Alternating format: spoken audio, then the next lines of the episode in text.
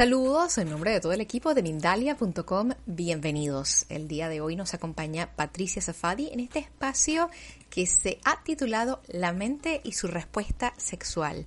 Patricia Safadi es psicóloga y sexóloga clínica con amplia experiencia en el área clínica en atención psicoterapeuta de pacientes adultos y parejas. Es también experta en terapias breves, enfoque cognitivo-conductual, tratamiento sexológico, problemas y disfunciones sexuales tanto individuales como de pareja. Damos ya la bienvenida a Patricia Safadi. Patricia, bienvenida a Mindalia. Gracias, muy bien, gracias. Bueno, muchas gracias. Bueno, yo voy a hablar de la mente y la respuesta sexual. ¿Por qué decimos que el cerebro es un órgano sexual más? Ese es el objetivo de esta charla, poder entender esa expresión. El cerebro es un órgano sexual más. La mente es un órgano muy poderoso que está presente en las tres fases de la respuesta sexual humana. Las fases de la respuesta sexual humana son el deseo, las ganas de tener sexo, la excitación, cuando el cuerpo responde y da signos visibles de esa conexión erótica, y el orgasmo, la descarga de la energía sexual. La mente influye poderosamente en esas tres fases de la respuesta sexual humana. Lo bueno y lo importante de saber es que cada uno de nosotros tiene el poder de hacer que la mente nos juegue a favor o nos juegue en contra en cada una de estas fases. El deseo. Deseo, como decíamos, son las ganas, cuando nos encendemos, cuando surge la inquietud, la conexión, algo que ha generado que nos encendamos eróticamente. Pero, por suerte, la vida sexual es cada vez más larga en las vidas de las personas. Y las oscilaciones del deseo sexual están presentes porque son cientos las variables que influyen en que el deseo se encienda o se apague.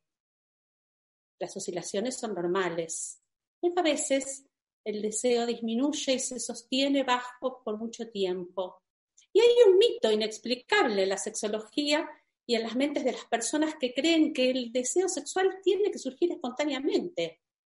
Y no es así. Nosotros tenemos poder, el poder de activarnos nuestros deseos con esa oscilación que disminuye nuestra libido, se sostiene por demasiado tiempo bajo. Tenemos el poder de intentar llevar a cabo recursos que ayudan a volver a encenderlo y a tener vidas eróticas más completas y enriquecidas.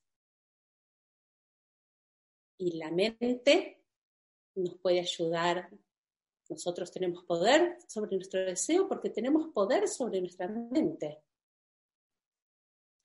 ¿Cómo? Generándonos pensamientos sexuales. Sí, pensar sexualmente eso es deliberadamente intencionalmente evocar pensamientos que tengan que ver con escenas eróticas, con fantasías, con recuerdos de momentos eróticos agradables. Evocar esas escenas que nos ayudan a activar nuestra mente erótica, a encender nuestra mente sexual, a ponernos en, en mente modo erótico. Nosotros tenemos poder generando esos pensamientos intencionalmente. A veces nuestra mente erótica necesita un combustible de afuera para enriquecer y tener material para desplegar en nuestras cabezas. Y ahí es el desafío de poder exponerse a estímulos eróticos que nos inspiren y ayuden a que más orgánicamente puedan surgir esos pensamientos en nuestra mente. ¿Cómo? Con los accesorios de la vida tan simples que a simple vista pueden parecer frívolos, superficiales, pero son terapéuticos. Los aromas, la música, la lectura, el cine, las series. Exponernos a estímulos eróticos que nos ayuden a inspirarnos y a darle material a nuestra mente para pensar sexualmente.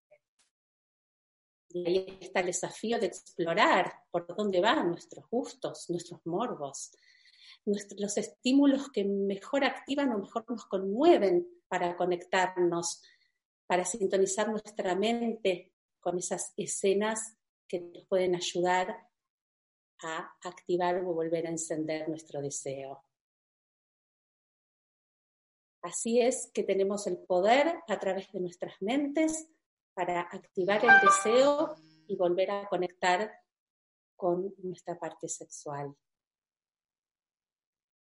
La imagen también es importante y ayuda a, encender la mente erótica, conectarnos con nuestra imagen, mimándonos, cuidándonos, sentirse bien con uno mismo es importante para reconectar con nuestro erotismo. Sentirse capaz de despertar el deseo en el otro es importante para despertar la mente erótica. Segunda fase de la respuesta sexual humana, la excitación. La excitación que, como decíamos, es la manifestación visible de las señales de la excitación, de, la conexión erótica. En los hombres, el signo más visible, común, es la erección. En las mujeres, el signo más común es la lubricación. Y acá hay una enorme conexión entre la mente y esta respuesta sexual, porque la mente, como órgano tan poderoso, puede afectar la respuesta de nuestro cuerpo. La mente como órgano tan poderoso puede influir en que podamos conectarnos con el momento y a través del placer y la excitación permitir que nuestros cuerpos respondan naturalmente. Una mente estresada, sexualmente estresada, probablemente afecte la respuesta del cuerpo. Cuando la mente conecta sexo con estrés, cuando la mente conecta sexo con un mal momento, con una sensación muy similar al ir a dar un examen, la mente activa una alerta de peligro y la mente no reconoce si ese peligro está respondiendo a, una situación real de peligro, como es ir a luchar con un animal feroz a la selva, o se trata simplemente de ir a hacer el amor con con una mujer. La mente detecta la señal de peligro, no detecta el contenido que está generando ese peligro.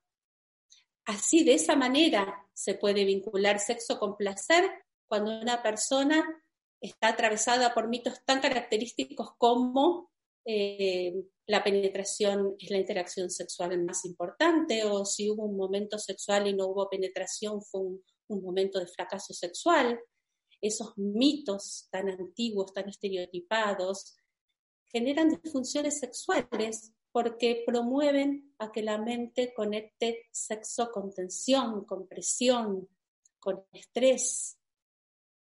Y alguna ocasión en donde el cuerpo puede no responder naturalmente, que es lógico, porque uno no está siempre de la misma manera, por eso es utópico pretender que en todos los encuentros sexuales uno tenga ganas de lo mismo o el cuerpo responda exactamente igual.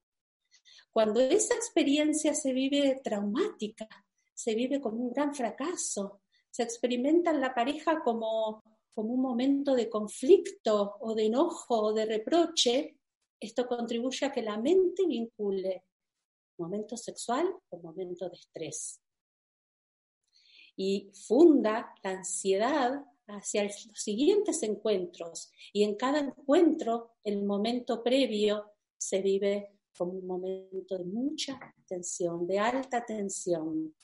Y esta mente estresada, mortificada, porque busca cumplir con ese mito que genera tensión y presión, afecta la respuesta del cuerpo.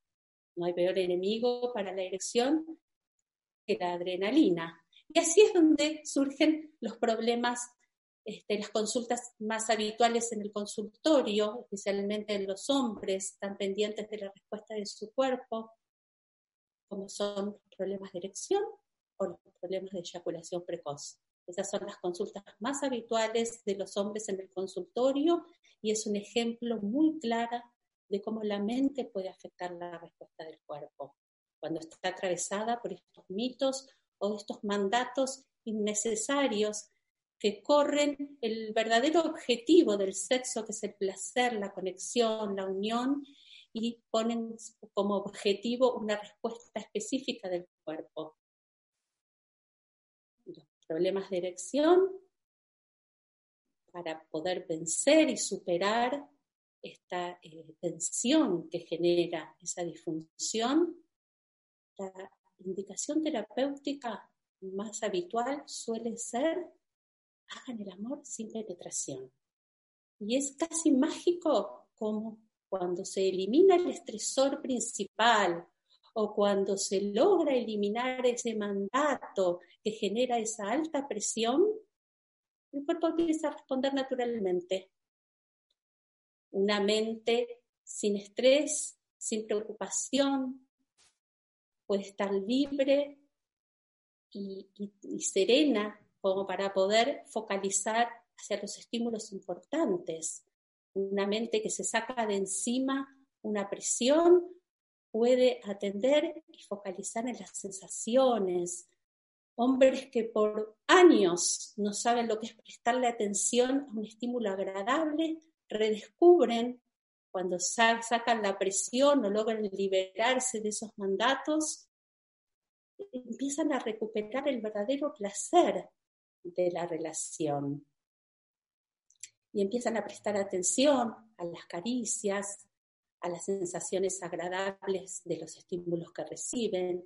Empiezan a conocerse mejor porque logran reconocer con más claridad sus preferencias sexuales, porque por primera vez quizá en su vida este, logran realmente atender a eso que está pasando en ese momento, en ese aquí y ahora, sin estar atravesados por el mandato o por las tensiones que impiden que la mente pueda estar calma para prestar atención al verdadero placer, a lo verdadero importante que está pasando ahí.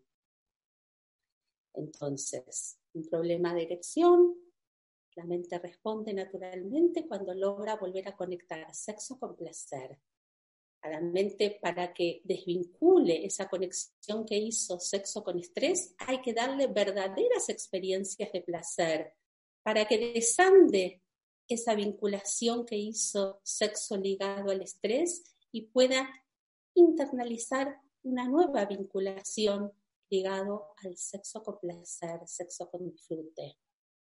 Y para eso hay que generar verdaderas experiencias de disfrute. La, otra disfunción sexual muy común que este, eh, tiene que ver con una vinculación mental de sexo con estrés en los hombres es la eyaculación precoz. La tranquilidad y el poder iniciar el encuentro sexual relajado le permite poder a la mente vincular con las señales de su cuerpo, la eyaculación precoz muchas veces tiene que ver con el perder de vista la señal del cuerpo que le indica al hombre está por entrar a la fase de inevitabilidad eyaculatoria, se dice en sexología. Para detectar ese momento, el hombre necesita estar concentrado en las señales de su cuerpo. Un hombre nervioso, extremadamente preocupado, por cómo va a ser el encuentro, atravesado por mandatos que tiene que cumplir, exageradamente preocupado por su pareja, desconectado con sus propias sensaciones, no registra las señales del cuerpo para poder moderar los estímulos y alargar los tiempos y volver a tomar las riendas de sus tiempos. Iniciar el momento sexual tranquilo le permite a la mente poder generar una escalada de excitación gradual, sostener esa excitación sin que explote. En sexología ese periodo se llama excitación meseta, sostener esa meseta de excitación. Cuando el hombre está excesivamente nervioso, la mente confunde nerviosismo con excitación. Todo pasa muy rápido y las sensaciones de, eh, eh, nerviosismo precipitan una eyaculación. Y nos encontramos con pacientes que dicen, terminé, tuve mi eyaculación y no sentí nada, ni siquiera tuve placer. Esa es una eyaculación producto del nerviosismo, de una mente estresada y no de una excitación ligada con el placer y el disfrute erótico. En las mujeres existe un trastorno, un problema, una disfunción sexual denominada vaginismo, que también tiene que ver con la conexión mente-cuerpo. Una mujer que en algún momento puede haber tenido una mala experiencia sexual o una penetración dolorosa o esté atravesando un momento eh, ginecológico que genera algún tipo de dolor, puede tener dificultades para recibir la penetración aun cuando ya haya superado este, ese, ese mal momento o ese periodo sexual conflictivo. Y están todas dadas las condiciones para poder recibir una penetración eh, gratificante, placentera, pero por esa mala experiencia anterior se ha generado un reflejo muscular en donde cuando se aproxima la penetración, el músculo vaginal se cierra. Ahí hay una conexión mente-cuerpo que hay que reeducar para que la mente vuelva a tener control de ese músculo y pueda sostener la relajación para recibir la penetración saludablemente. Y hay toda una serie de ejercicios que este, se proponen para volver a vincular mente-cuerpo. El generarse sensaciones gradualmente placenteras para poder darle señales al cuerpo de este, gratificación y poder este, eh, desandar este vínculo en donde se ha establecido que la penetración genera dolor, genera malestar. Esto solo es posible brindando gradualmente experiencias gratificantes para que la mente pueda abrirse a esa experiencia placentera y pueda volver a tomar el control de ese músculo vaginal que se cierra este, casi de modo reflejo. Sostener la relajación muscular y volver a sentir que se tiene el control de la contracción y la relajación, que la mujer vuelve a tener las riendas del de este, manejo de ese músculo. Son todos ejemplos para hacerles ver cómo la mente está presente en cada una de estas fases y los mitos son este, eh, los dichos que más habitualmente generan este, eh, mensajes equivocados a la mente y lo único que hacen es mortificar a la mente, preocupar a la mente y generar una mente estresada que vincula sexo con malestar, sexo con presión, sexo con tensión. La tercera fase de la respuesta sexual es el orgasmo, la descarga de energía sexual. A partir de una escalada de excitación, se llega al clímax que genera la descarga de energía sexual.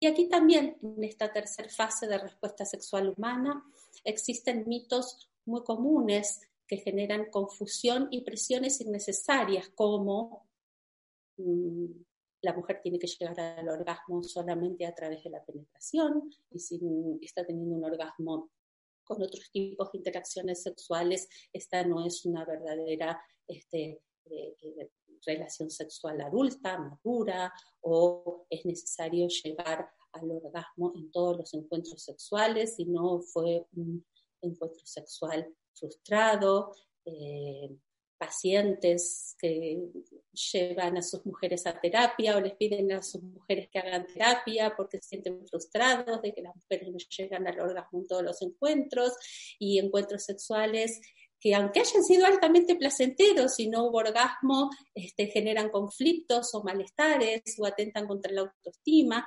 Y aquí surgen este, problemas eh, sexuales donde en realidad no los hay.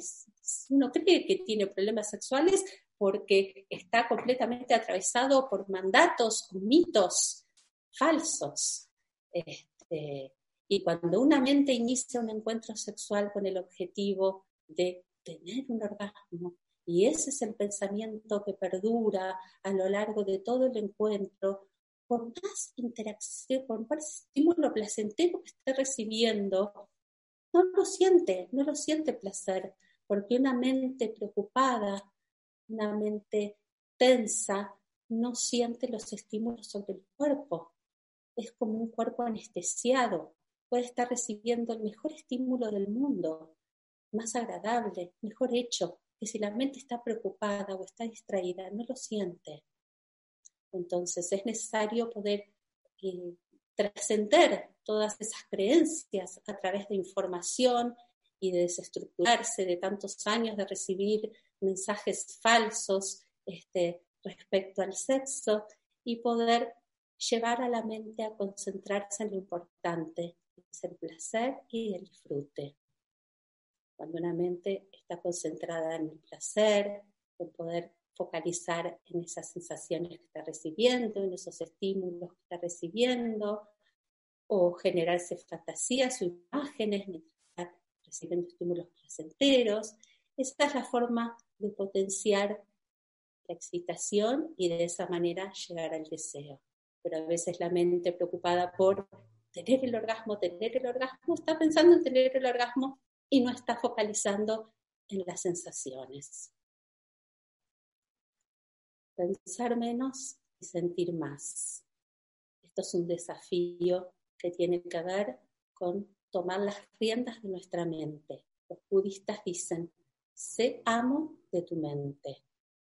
La mente es un órgano sexual, es un órgano más de nuestro cuerpo. Nosotros la dirigimos. Una mente acostumbrada a llevarnos donde quiere, los budistas la definen como mente mono, que va de rama en rama, de pensamiento en pensamiento y no para nunca. Una mente hiperactiva nos impide poder focalizarla ahí donde nosotros queremos y que se quede ahí.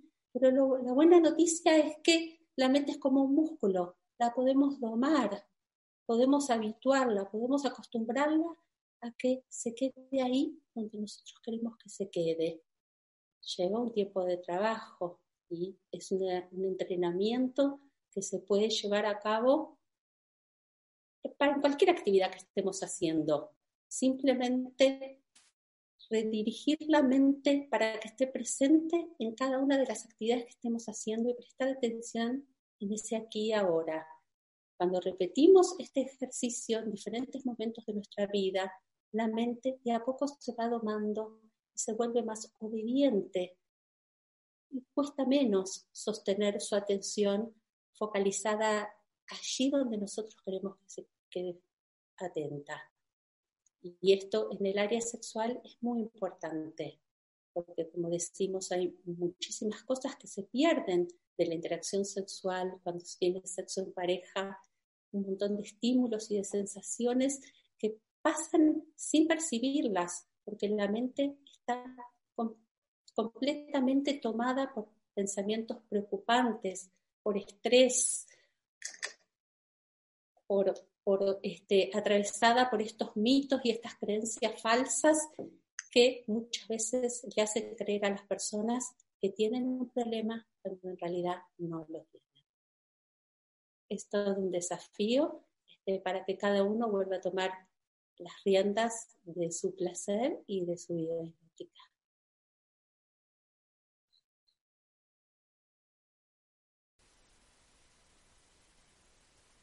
A ver. Aquí estoy, gracias. ¿Me escuchas?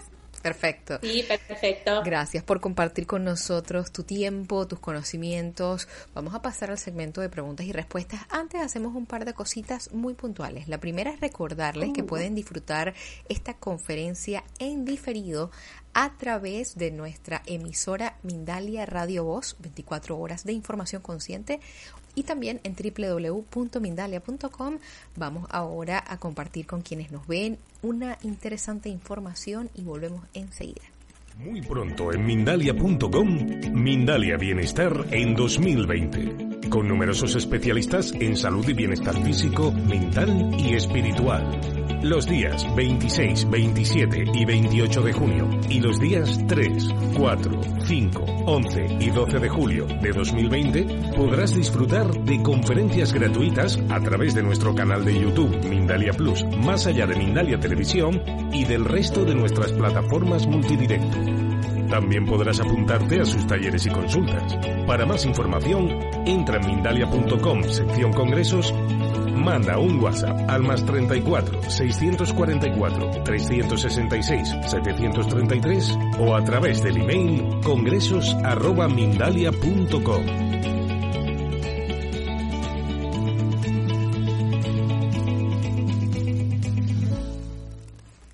Gracias por continuar con nosotros. Empezamos el segmento de preguntas y respuestas a Patricia Zafadi. La primera pregunta entra por medio del chat de YouTube, la hace Daniela. Hola, aquí desde Argentina quería consultarte o consultarle a la licenciada si nota que la actual cuarentena esté afectando la vida sexual de sus pacientes.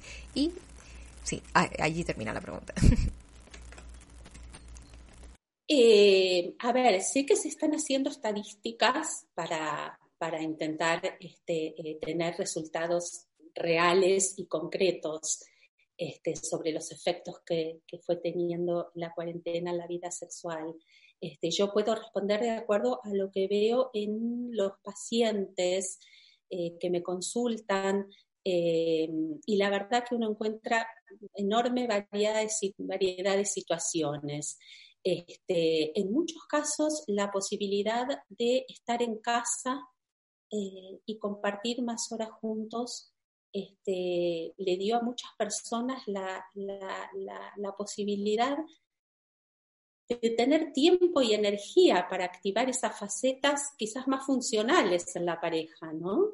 Eh, las parejas que se conocen saben eh, qué rasgos de uno son más eficientes para, estar bien en pareja, ¿no? Y a veces la vorágine de la vida cotidiana hace que uno no se ponga a pensar este, eh, qué facetas o qué rasgos son más convenientes para llevarme bien con mi pareja o para eh, darme tiempo de compartir con mi pareja. Y bueno, este, eh, la cuarentena con más tiempo de convivencia y, quizás un ritmo de vida más este, eh, eh, tranquilo en, algunos momentos de la rutina, generó más ocasión para eh, ponerse en, activar esos modos en los que sé que mm, van a ser más convenientes en la interacción de la pareja.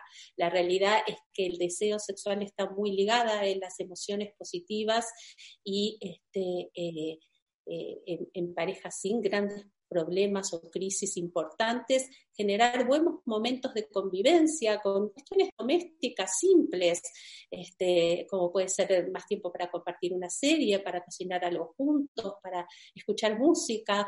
Bueno, eh, eh, esos momentos que generan emociones positivas este, son eh, inspiradores importantes para que surja el deseo. El deseo surge mucho antes de, de acostarse en la cama o de tiene que ver con todo lo vivido y con eh, generar el contexto adecuado para que este, eh, eh, una conversación, un chiste, un roce puedan favorecer este, la activación del, deseo y de la conexión.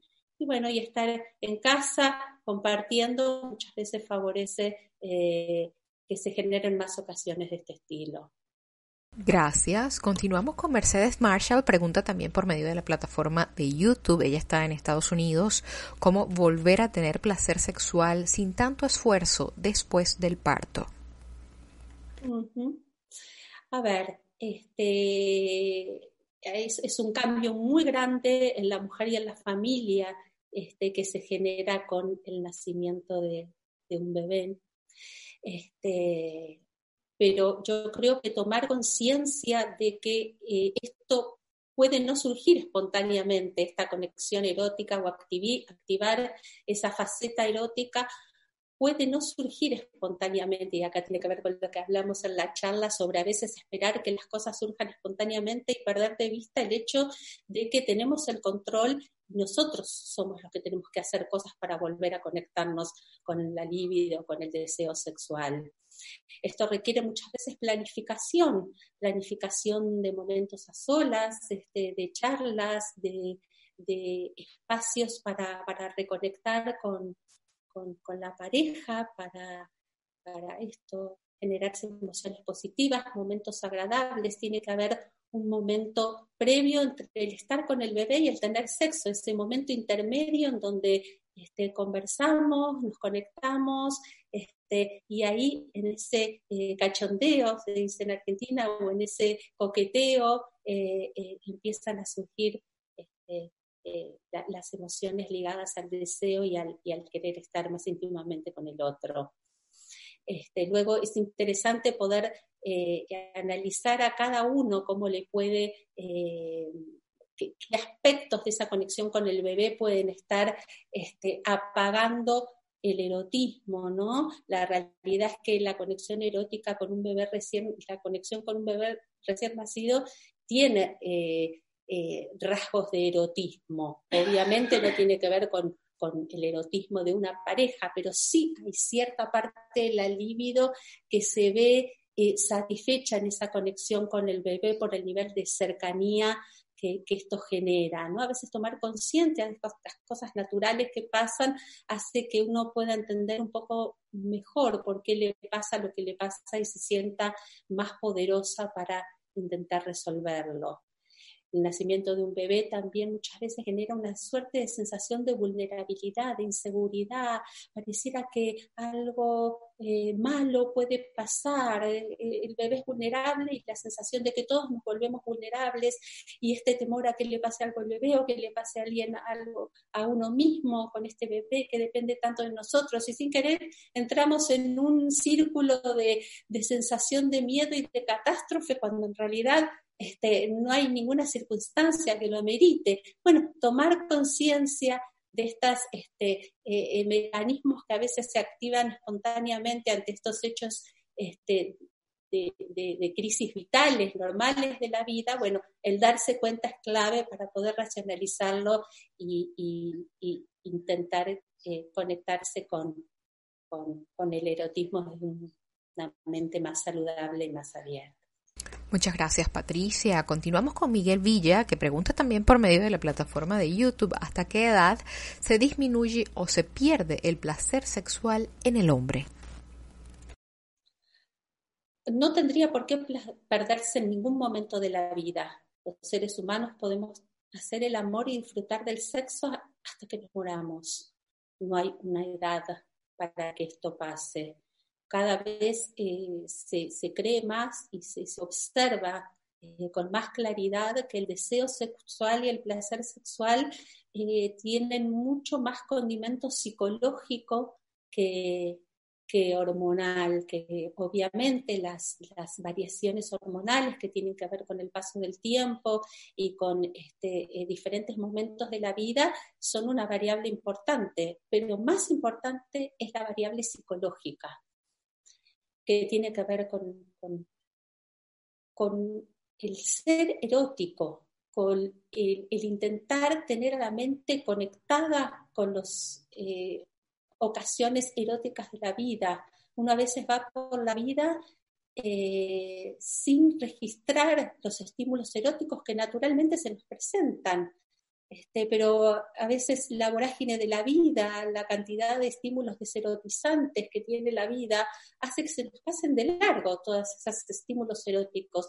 Y tomar conciencia de eso y poder ver la vida con este, esa mirada erótica y a los que nos rodean como seres eh, sexuales que desean y son deseados y empezar a tener más presente el, erotismo, el día a día y en cada una de las jornadas, incluso en los contextos que no tienen que ver con sexualidad, tener una mirada erótica de las cosas que pasan alrededor nuestro, este, eh, nos ayudan a, poder mantener la libido eh, encendida y, estar atentos a, analizarnos y a poder ver cuál es la faceta que está este, eh, eh, oponiéndose a que nuestra libido puede estar este, vigente dentro de nosotros, una desconexión con nuestro propio cuerpo, una incomodidad con el propio cuerpo, un malestar, un conflicto de pareja, eh, simplemente el estar constantemente pensando en situaciones estresantes laborales o familiares,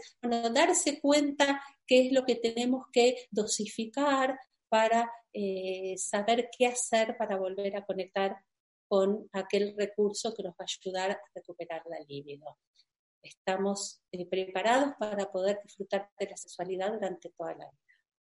Muchas gracias. Continuamos con la siguiente pregunta. Le recordamos a quienes nos ven que estamos transmitiendo de forma simultánea por YouTube, por Facebook, Twitter, Twitch, Periscope, Von Live, Mixer. Entonces, las preguntas que vamos haciendo las vamos haciendo de forma ordenada conforme van apareciendo.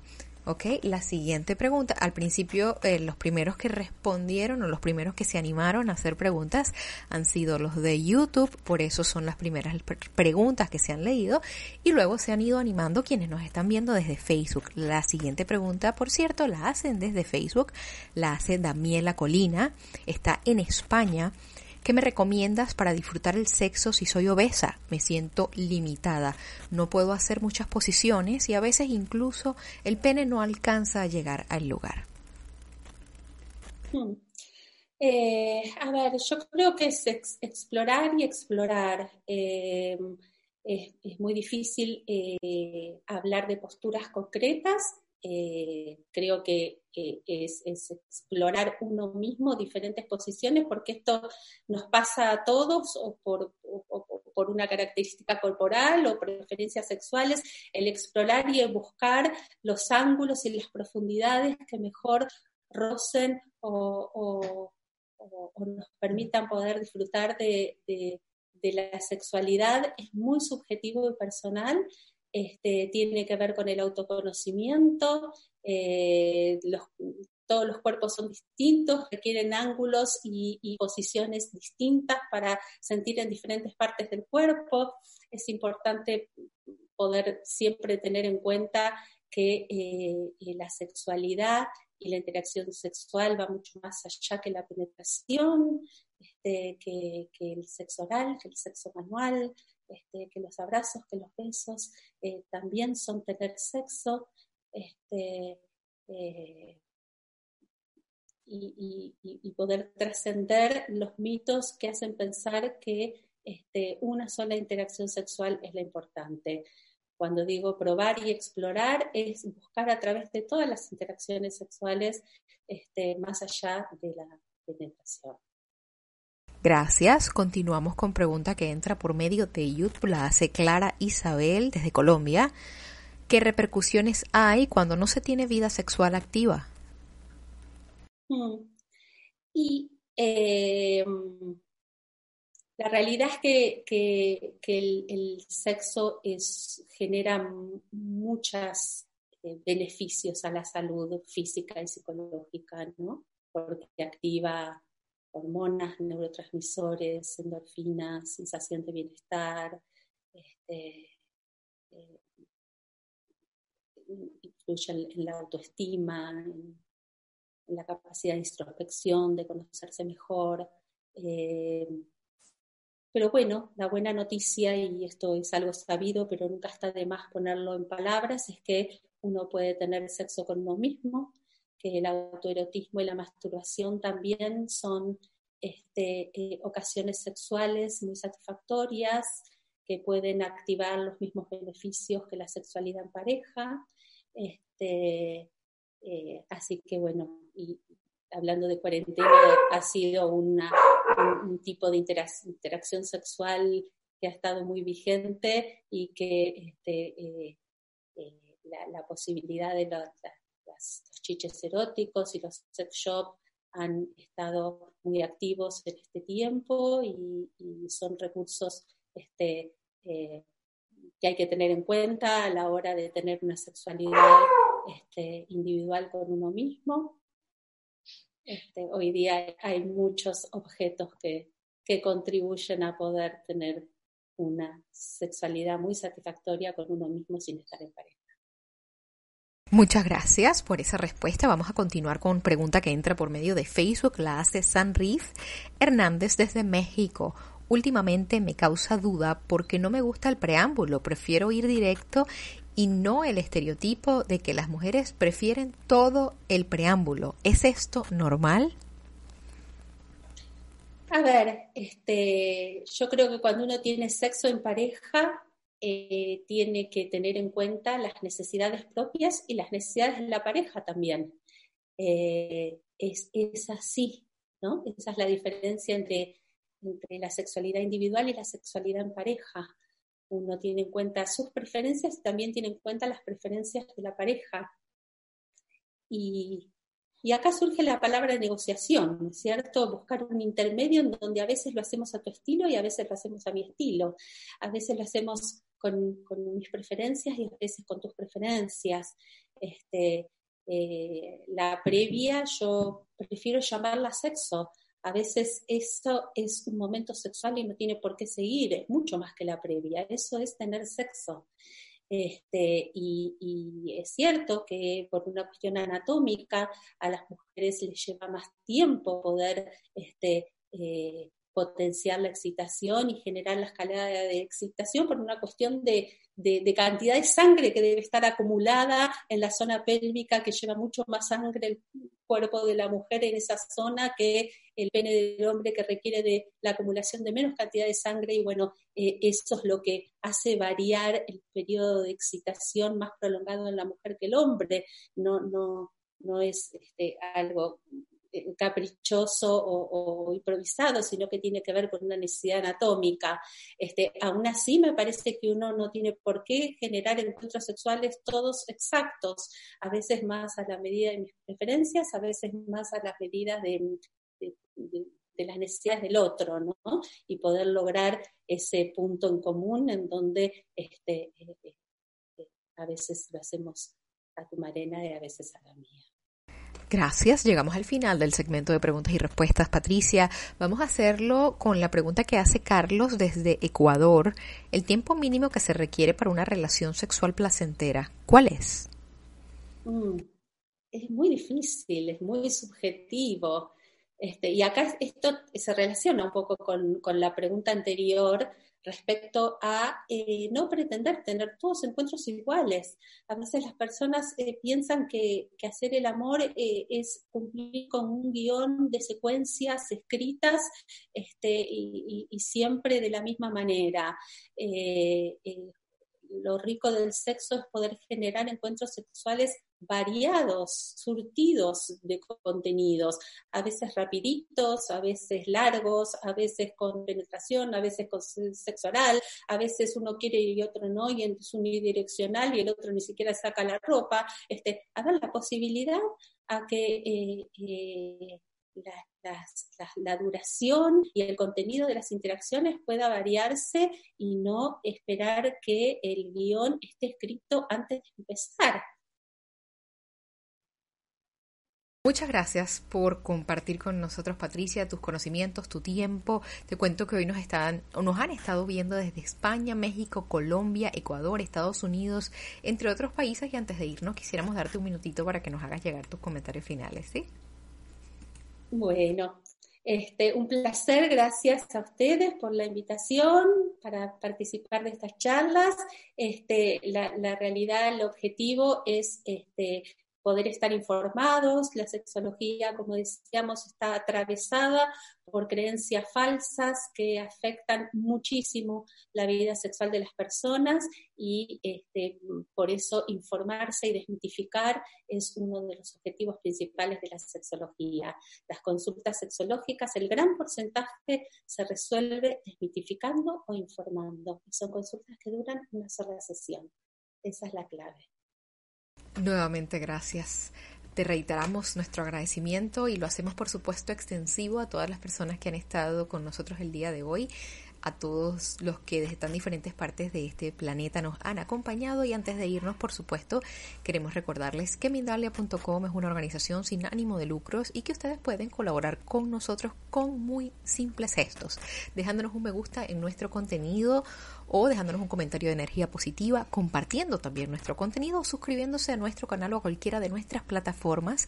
También pueden hacernos una donación mediante el enlace que encontrarán en nuestra página web www.mindalia.com, porque con esto haces que la información que difundimos por medio de Mindalia llegue a más personas en el planeta. También ayudas a que se fomenten más espacios como el que hemos tenido el día de hoy con Patricia Safadi.